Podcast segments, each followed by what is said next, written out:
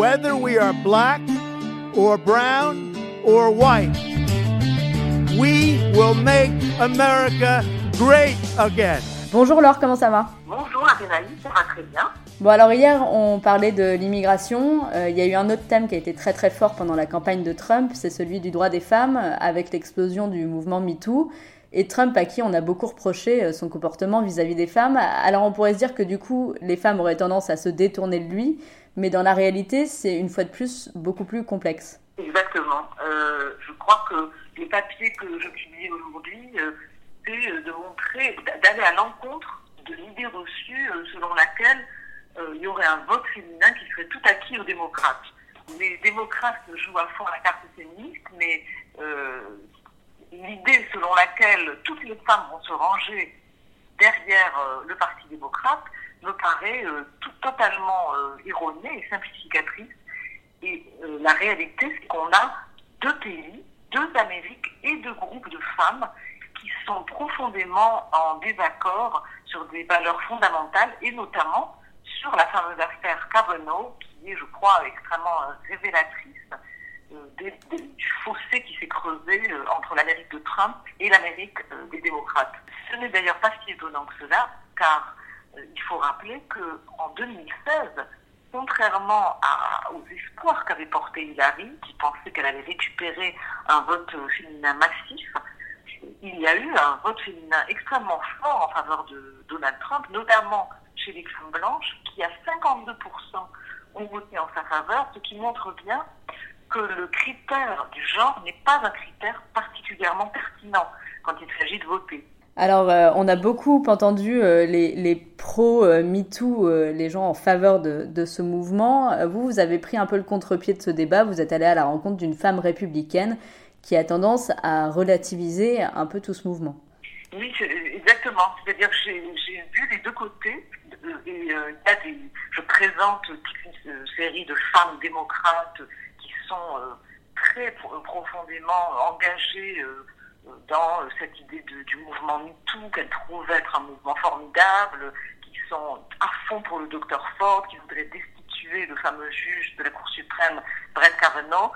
Mais j'ai aussi voulu montrer, comme le témoignage qui suit euh, va l'exprimer, toute cet arbre, toute cette forêt de femmes conservatrices, euh, excusez-moi, qui, euh, elles, sont profondément euh, choquées par la manière dont s'est déroulée cette fameuse session parlementaire pour le juge Cavano, qui sont plutôt de son côté, qui ont été horrifiées par le calvaire qu'elle pense qu'il a subi ainsi que sa famille pendant toute cette espèce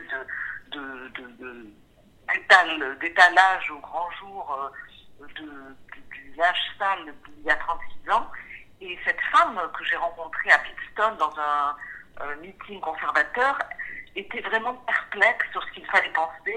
Elle, estimait que tout était un mouvement euh, très excessif, même effrayant, disait-elle, et elle pensait par exemple à, son fils en se demandant euh, quelles pouvaient être les conséquences euh, pour la guerre entre les hommes et les femmes de ce mouvement trop excessif. Elle, notait même, ce que j'ai trouvé intéressant, que les femmes qui se sont battues comme elle euh, pour justement réussir dans leur métier, défendre leurs droits, pouvaient se retrouver replongées en arrière avec un mouvement MeToo qui poserait les femmes en victimes. Et elle disait, nous ne sommes pas des victimes, nous sommes capables de faire nos choix et nous ne devons pas systématiquement euh, considérer qu'il faut blâmer les hommes quand quelque chose ne se passe pas bien. Bon, et eh ben on va écouter ça avec attention. Merci beaucoup Laure. On se retrouve très bientôt pour un nouveau sujet.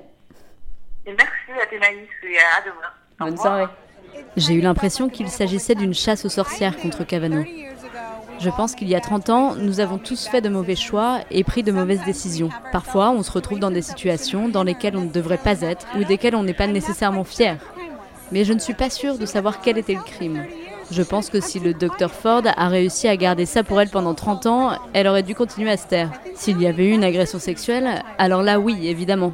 Mais je crois qu'on prend tous des mauvaises décisions à un moment donné, que ce soit à cause de l'alcool ou pas. Je ne pense pas que ça fasse de lui une mauvaise personne.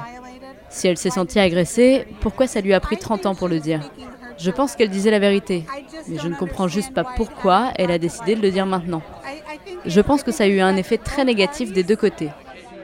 Je pense que ça a été très dur pour elle de revivre ce moment et très dur à entendre pour la famille de Cavano.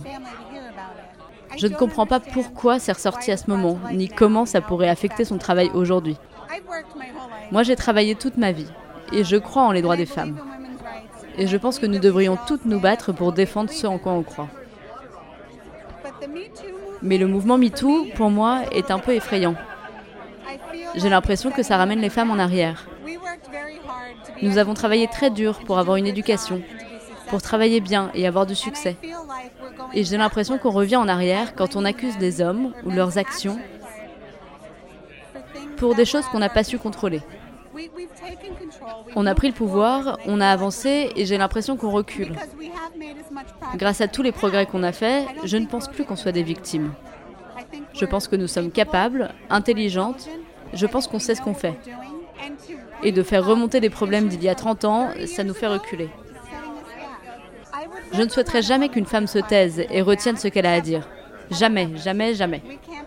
Mais on ne peut pas être forte et agressive et sûre de nous pour ensuite retourner 30 ans en arrière. Nous devons décider de ce que nous sommes et de ce que nous voulons être. Et je pense qu'il y a des femmes fortes et indépendantes qui pensent comme moi, mais qui ne le disent pas, parce que c'est plus facile d'aller dans le sens du courant. Retrouvez tous les podcasts du Figaro sur les plateformes de streaming, Deezer, Spotify, iTunes, et la suite de cette série dès demain sur lefigaro.fr.